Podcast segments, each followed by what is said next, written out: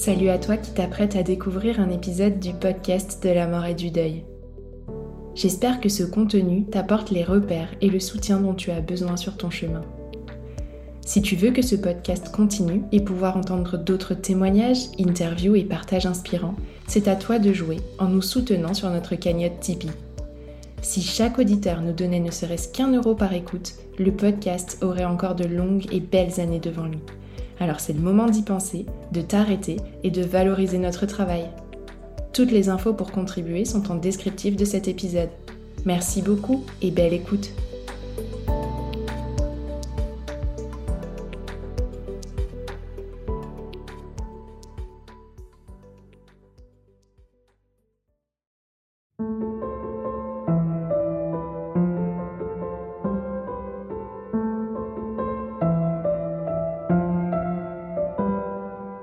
Bonjour à tous et bienvenue sur le podcast de la mort, le podcast qui explore la mort et le deuil sous toutes leurs coutures.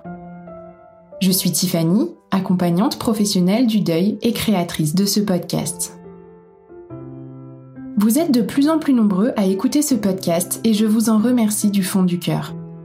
Avant de vous partager ce nouvel épisode, je vous rappelle que vous pouvez montrer votre soutien au podcast de la mort en laissant 5 étoiles et un commentaire sur Apple Podcast et Spotify. Vous contribuerez ainsi à le faire voyager auprès d'autres oreilles attentives. Alors que ce mois-ci est celui de la Saint-Valentin, celui où l'on célèbre l'amour et où les cœurs bien rouges fleurissent un peu partout dans les vitrines, j'ai voulu mettre en lumière l'histoire de celles et ceux qui traversent cette période le cœur lourd. Bien sûr, leur peine n'attend pas cette date pour s'exprimer, mais elle peut être plus intensément ravivée. Alors, pour que les amoureux endeuillés ne soient pas totalement oubliés, au cours des prochaines semaines, vous entendrez les témoignages de personnes ayant perdu leur conjoint ou conjointe, leur femme ou leur mari, leur compagne ou leur compagnon bref, leur partenaire de vie. Je vous laisse donc découvrir ce qui, malgré la mort et le deuil, reste avant tout de grandes histoires d'amour.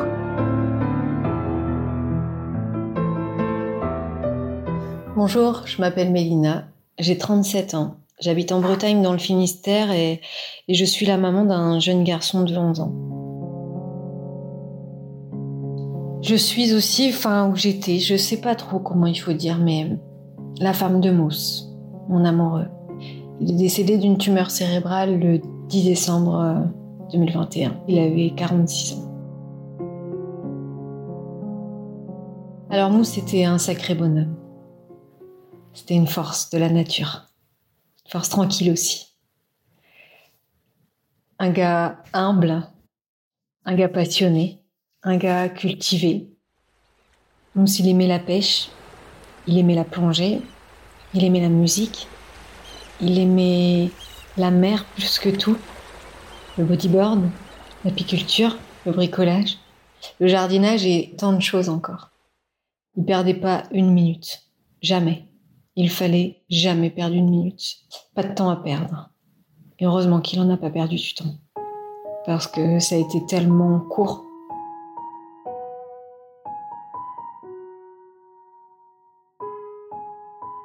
Lui et moi, ça a été un coup de cœur. C'était 17 ans d'amour, réciproque. Je l'aimais passionnément. Je l'aime toujours passionnément. Alors on a avancé ensemble, on a construit ensemble, on a fait plein de choses. On a eu le résultat de notre amour, notre petit garçon. Notre histoire, elle était belle. Je dis toujours que notre histoire, elle a été belle du début à la fin. Quand je dis ça, c'est pas. Ça n'a pas été beau ce qu'on a vécu à la fin. Mais en fait, c'est notre amour qui a été beau. Parce que ça se voyait dans nos yeux. Ce qui revenait toujours des gens autour, c'est que l'amour, euh, jusqu'à la fin, se voyait dans nos yeux, en fait. Et ça, c'est beau.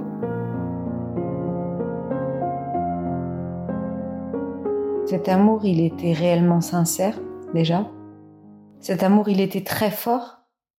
Et du temps qu'on a vécu ensemble, on s'est donné euh, l'un à l'autre euh, tout ce qu'on pouvait. autant dans les moments euh, les plus beaux que dans les moments les plus durs. Et à ce moment-là, moi, ce qui m'a porté pour y arriver, c'est l'amour en fait. C'est que ça qui a fait que j'y suis arrivée.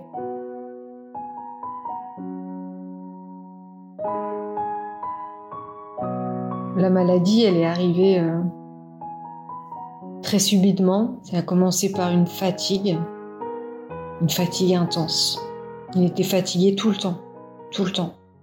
Et euh, ça a duré des mois quand même. Ça m'inquiétait beaucoup parce que parce que Mousse qui fait rien, euh, c'est pas normal en fait. Alors il faisait des choses, hein, mais on voyait qu'il fallait toujours poussé pour y arriver. Il baillait tout le temps. Il avait beau dormir, il baillait tout le temps. C'était incroyable. Et un jour, il a commencé à perdre ses mots. Et ça, c'est vraiment bizarre en fait quand il te dit un mot euh, à la place d'un autre. Alors euh, la première fois, tu, le reprends, mais en même temps, tu te dis bon bah voilà, ça arrive, euh, fatigue. Mais c'est arrivé quelques fois, c'est arrivé pas tout le temps non plus, mais quelques fois. Et euh, tout ça, ça m'a mis la puce à l'oreille et, du coup, je lui ai fait faire des analyses de sang, je lui ai fait prendre des compléments euh, par rapport à la fatigue, euh, des cures de vitamines, tout ça. Mais rien n'y faisait en fait. Alors je continuais vraiment, mais vraiment à m'inquiéter. Et un jour, c'est les copains qui ont vu. Et de là, j'étais plus la seule en fait à dire les choses.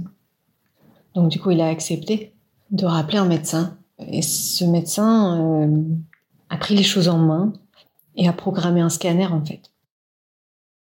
Et c'est ce scanner qui a montré euh, un truc, comme il m'avait dit, au niveau du lobe frontal gauche. Donc on a été très vite emmené euh, à l'hôpital. Il a fallu quelques jours et puis on a eu le diagnostic d'une tumeur cérébrale.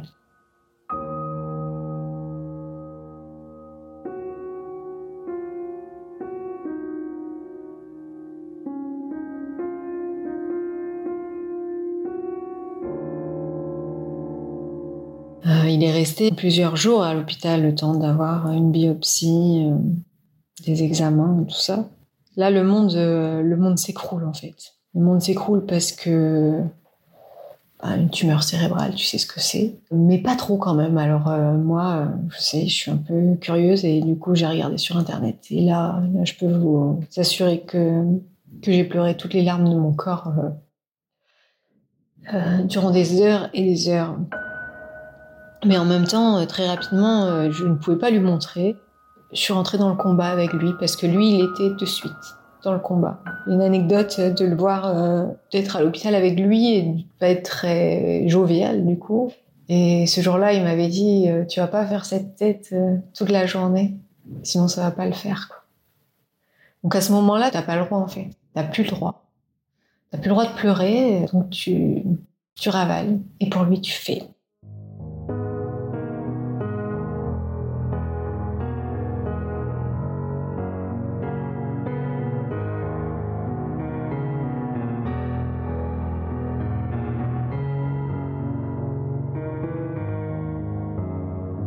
Et suite à ça, ça a été très rapide en fait. Euh, je pense qu'au bout de, au bout d'un mois, il marchait plus. Au bout de deux mois, peut-être, ne parlait plus. Et ça, ça a duré 11 euh, mois et demi. Ça a été 11 euh, mois et demi de, de combat. À ce moment-là, je suis devenue aidante. Je suis devenue donc aide-soignante, infirmière. Je tentais de rester épouse. J'étais aussi maman. Mais tu peux pas t'arrêter. Alors, euh, certes, hein, il y a tout un réseau qui s'est formé autour de nous, la famille, les amis, le corps médical, euh, les infirmières, euh, la kiné, la psychologue. Mais pour autant, on s'arrête jamais. C'est du 7 jours sur 7, 24 heures sur 24, avec un homme qui devient dépendant à 100%. À 100%. Il ne pouvait plus strictement rien faire.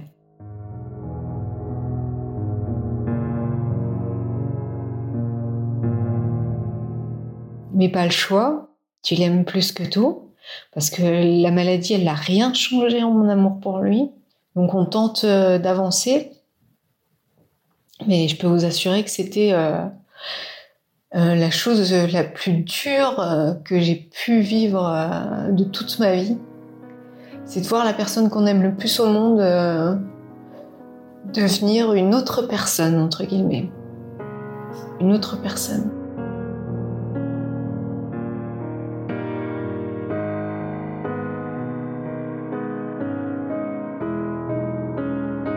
Alors on communiquait euh, par des pouces euh, pour dire euh, un pouce levé ça voulait dire ok, un pouce à l'envers c'était pour dire non. Bon alors des fois c'est ça mais des fois c'était pas trop ça. C'était hyper compliqué. Et je peux vous dire que la communication quand il y en a plus, la communication verbale, c'est atroce en fait parce qu'on n'y arrive plus parce que moi je, je pensais que c'était comme ça, mais en même temps, j'étais pas sûre à 100%. Euh, mon fils, il dit toujours, euh, ben papa est plus là, et c'est vrai que quand il était là, et même s'il parlait plus, il y avait toujours les câlins, il y avait toujours le toucher, et ça, c'était beaucoup parce que parce que voilà, un soir, il a réussi à dire euh, le prénom de mon fils, et je vous laisse imaginer la réaction de mon fils à ce moment-là. Ça a été euh, un cadeau, mais alors papa qui avait dit son prénom, quoi. Et ça a été incroyable. Sauf que le temps avançait, mais à chaque cure de chimiothérapie, il était euh, encore plus fatigué. Alors un jour, euh, un jour j'ai eu le, radiothérapeute au téléphone et euh, ben, en fait, on, faisait le point de, comment il allait, tout ça. Et je lui dis, ben là, il est très fatigué. Quand il est en cure de chimio, c'est très très dur parce que c'était moi qui donnais la chimio, c'était moi qui donnais, puis du coup, c'était à moi de d'évaluer comment il était.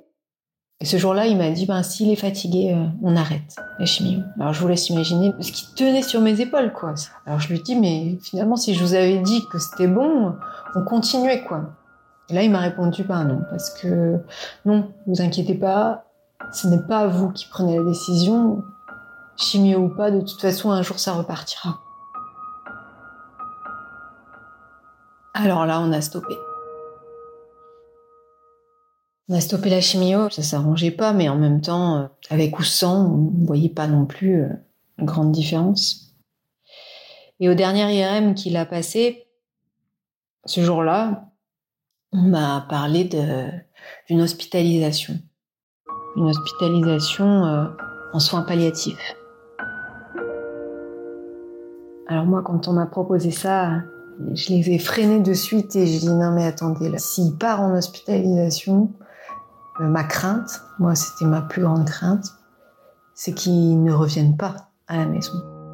L'idée de cette hospitalisation pour eux, c'était de faire le point sur la situation parce que les repas étaient devenus très compliqués. À la maison, ça devenait compliqué aussi. Alors du coup, c'était de faire le point, voir s'il fallait le sonder au niveau des repas. Enfin, il fallait qu'une équipe médicale soit autour de lui H24 euh, finalement pour, pour évaluer tout ça. Au début, je voulais pas. Alors les soins palliatifs ont pris contact avec moi, m'ont parlé. Et effectivement, quand je leur parlais euh, et quand Jim parlait, je, me disais ben oui, oui, il faut, mais je voulais pas lâcher, je voulais pas lâcher, je voulais pas l'abandonner, je voulais pas le laisser partir. Est-ce que c'est égoïste? J'en sais rien, mais en tout cas, j'avais peur.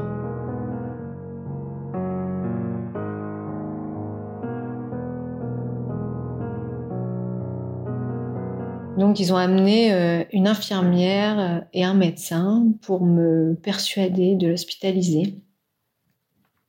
Et c'est vrai que euh, bah, ils ont réussi à me persuader.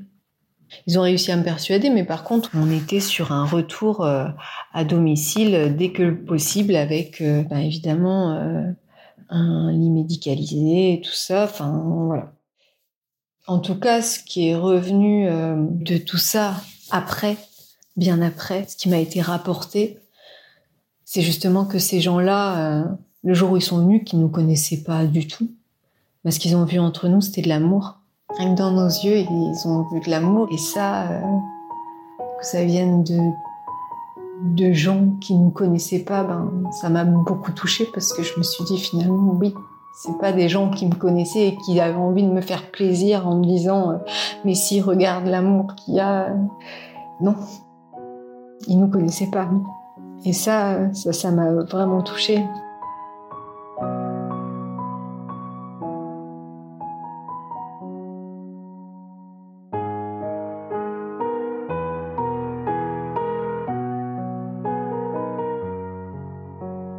Et donc, euh, bah, une fois qu'ils m'ont persuadé, on a programmé. Et donc, le 1er décembre, euh, l'ambulance est venue le chercher pour, euh, pour partir à l'hôpital. Et de ce jour-là, bah, en fait, il n'a plus eu aucun effort à faire. Puisqu'à la maison, tout lui demandait encore des efforts. Je pense qu'il m'aidait aussi, il nous aidait. Et sauf qu'arrivé à l'hôpital, ben, tout le monde faisait tout pour lui. Ce qui était sûrement mieux, enfin, j'en sais rien. Mais en tout cas, c'est comme si du coup, ça avait lâché, quoi ça avait lâché. De jour en jour, on voyait que c'était compliqué et assez vite, euh, il mangeait euh, de moins en moins. Rapidement, on m'a dit euh, on le sondera pas. On le sondera pas parce que si s'il n'arrive plus à se nourrir, ça veut dire que la tumeur a pris trop de place. Alors ils ont arrêté de le nourrir assez vite. Ça c'est pareil, c'est atroce parce que parce que t'entends le ventre de ton mari qui gargouille, et tu te dis, c'est pas possible de laisser les gens sans manger, en fait. Donc, euh, tu, tu appelles les médecins, tu dis, mais euh, vous pouvez pas laisser quelqu'un sans manger, tout ça. Mais ils me disent, voilà, lui, très rapidement, il n'aura plus la sensation de faim, tout ça. Donc, quoi? Bah, ça faut l'entendre, quoi. T'es consciente, hein, là, qu'on va pas vers du mieux. Moi, j'étais, j'étais très consciente de, de ce qui allait se passer. Mais en même temps, c'est trop dur d'accepter que, qu'il va partir.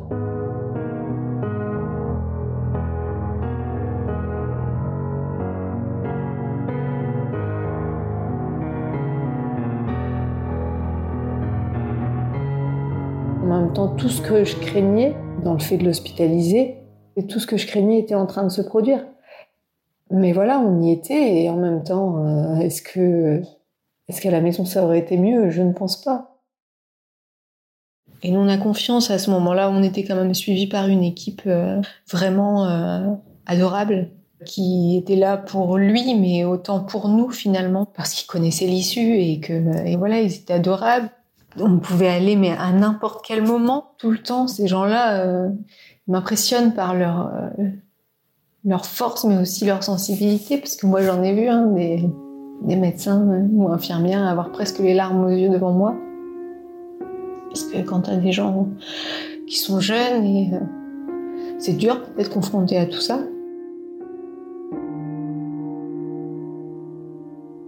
Ensuite, ils ont décidé de l'hydrater, parce que c'est vrai que je trouvais ça incroyable de plus rien lui donner à manger. Alors ils ont décidé de l'hydrater quand même. Et l'hydratation, elle a rapidement provoqué euh, des encombrements pulmonaires. Bah du coup, c'était pire que tout.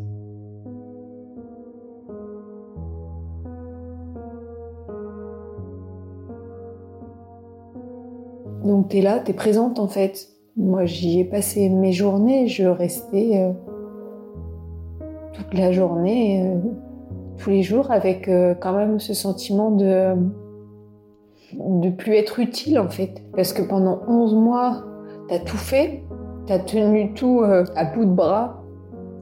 Et là, d'un coup, eh ben, quand ils font un soin, ils te demandent de sortir. Et ça, c'est hyper dur en fait parce que euh, je me rappelle d'un jour où on m'a demandé de sortir et ils m'ont retrouvé en pleurs dans le couloir et ils m'ont dit mais, euh, madame, euh, mais mais vous vous rendez compte que j'ai tout fait pendant 11 mois et demi et que là d'un coup vous me demandez de sortir. à ce moment-là, ils se sont excusés, mais c'est moi qui ai réagi comme ça parce que parce que c'était hyper dur. Parce que pour lui ça a lâché, mais moi c'était aussi très difficile du coup de lâcher en fait, de lâcher le rôle que j'ai tenu pendant tout ce temps.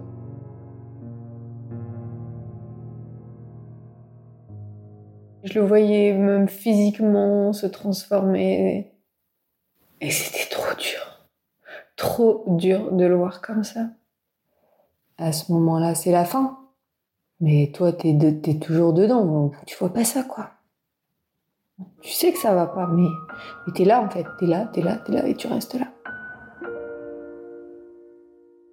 Et voilà, on arrive au, 9 décembre où là, on, me dit euh, que c'est plus qu'une question de jours ou de semaines. Et donc, euh, il faut se préparer.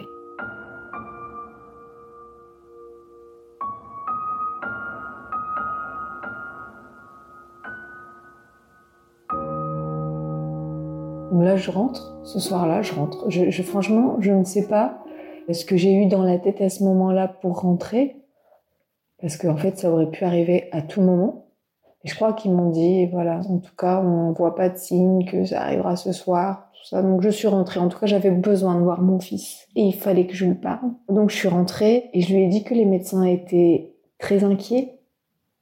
Il avait compris qu'en tout cas, papa pouvait mourir.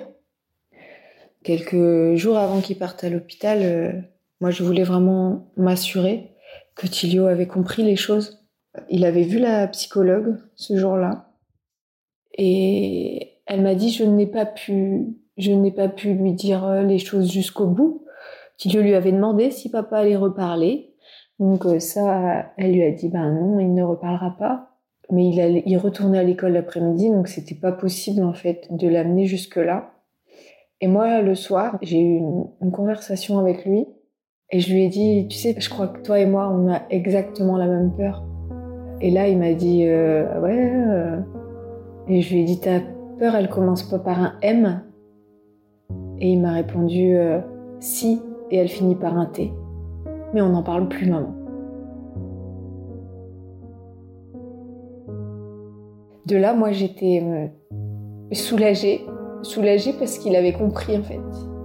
Il avait compris. Donc ce soir-là, je rentre et je lui dis ben voilà, les médecins sont très très inquiets. Donc euh, lui, il me dit euh, j'ai envie de passer euh, une bonne soirée maman, s'il te plaît. Donc je m'arrête assez vite finalement, mais en tout cas, il voit ma tête que que ça ne va pas du tout. Et je lui dis, bon, ok, je te laisse tranquille pour ce soir, mais par contre, demain au matin, on y va. Et on y va tôt, quoi. Et il me dit, ok, mais moi, j'ai envie de parler à un médecin. Je veux parler à un médecin, mais tout seul. Alors, Tilio a, a vu un médecin. Il l'a vu tout seul. Je ne sais pas vraiment ce qu'il lui a dit. Je sais pas, mais en tout cas, il, a pu échanger avec le médecin. De là, il est revenu. Euh, il a joué dans la chambre. Et après, euh, bah, ils sont partis, en fait. Il a dit au revoir à papa. Et il m'a dit, après, que quand il lui avait dit au revoir, il savait, il savait à ce moment-là que c'était la dernière fois qu'il le voyait vivant. Donc les enfants, ils comprennent énormément de choses, bien sûr.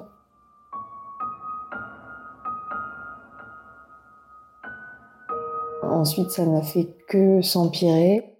Et vers 13h, 13h30, on nous a dit que là, euh, là, c'était une question d'heure. Et que du coup, il fallait rappeler la famille. moi, je suis restée avec lui toute la journée. Sa sœur est revenue, ses parents sont venus, ma mère est venue. Les gens proches sont venus, en tout cas. Et on est resté près de lui euh, jusqu'au bout. Jusqu'au bout, jusqu'à son dernier souffle.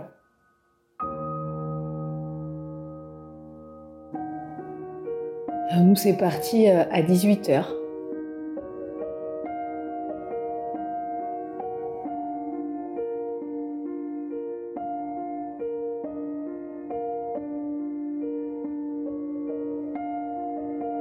Le mot de mon fils a été de dire que, que papa, il était soulagé, que papa, il était apaisé. Et c'est vrai finalement. Parce que Mousse, il aurait été révolté en fait d'être dans l'état dans lequel il a été. Il aurait été révolté. Je sais pas quelle conscience il avait, mais en tout cas, il faisait pas malheureux. Mais le gars qu'il était avant euh, tout ça aurait été mais révolté d'être comme ça, quoi. Donc voilà, il était apaisé. Et c'était fini.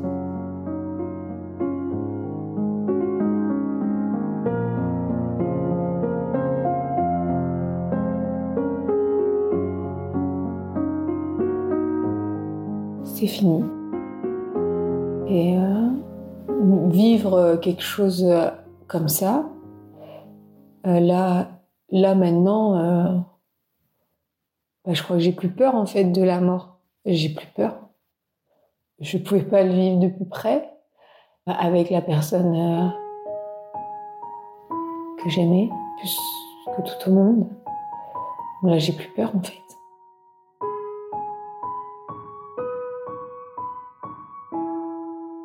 Ensuite, on lui a rendu euh, un hommage magnifique, des hommages magnifiques, avec euh, la famille, les copains, les nombreux copains, ses collègues de boulot et tous les gens qui le connaissaient et l'aimaient.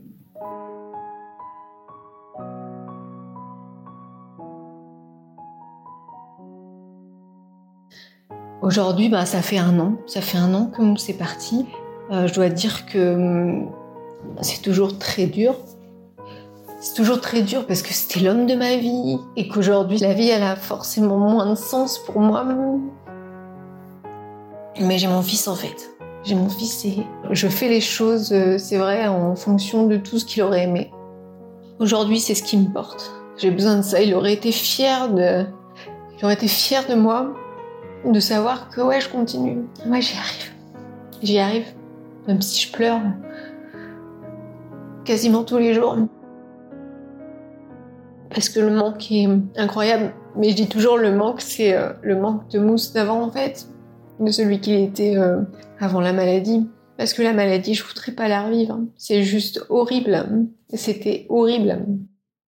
Faut savoir aussi que moi, je l'ai fait euh, en étant atteinte d'une sclérose en plaques. Et donc, bah, c'est pas simple tous les jours non plus. Mais je l'ai fait pour lui, comme je dis toujours, euh, Mousse c'était ma béquille. Et moi, moi j'ai été la sienne pendant un an. Je lui devais bien ça en fait. Et puis je l'ai fait naturellement. Tout ça, je l'ai fait naturellement. Et aujourd'hui, ben même si c'est dur, euh, on n'a pas le choix d'avancer, on n'a pas le choix de continuer. J'ai un enfant à élever. Les enfants ont des ressources euh, autres euh, que nous, adultes. Mais en tout cas, c'est pour lui. Et puis c'est lui qui me redonne euh, le goût à la vie.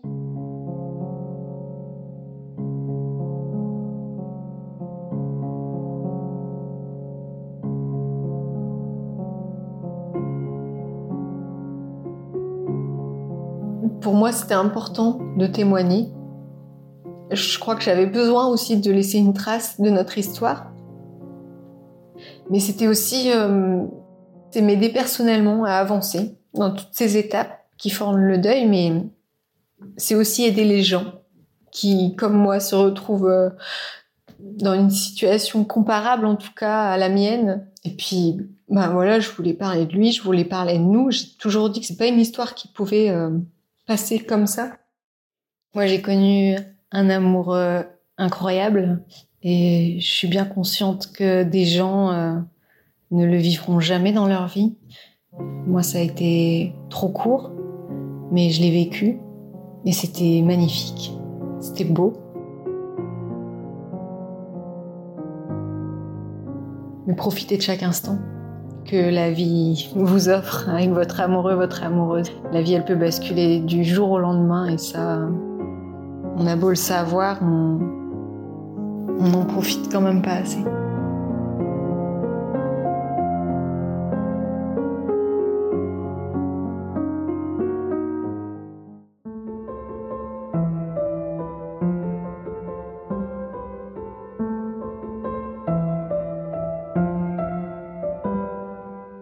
Venez d'écouter un nouvel épisode du podcast de la mort. Cet épisode a été mixé et arrangé par Elsa Doll.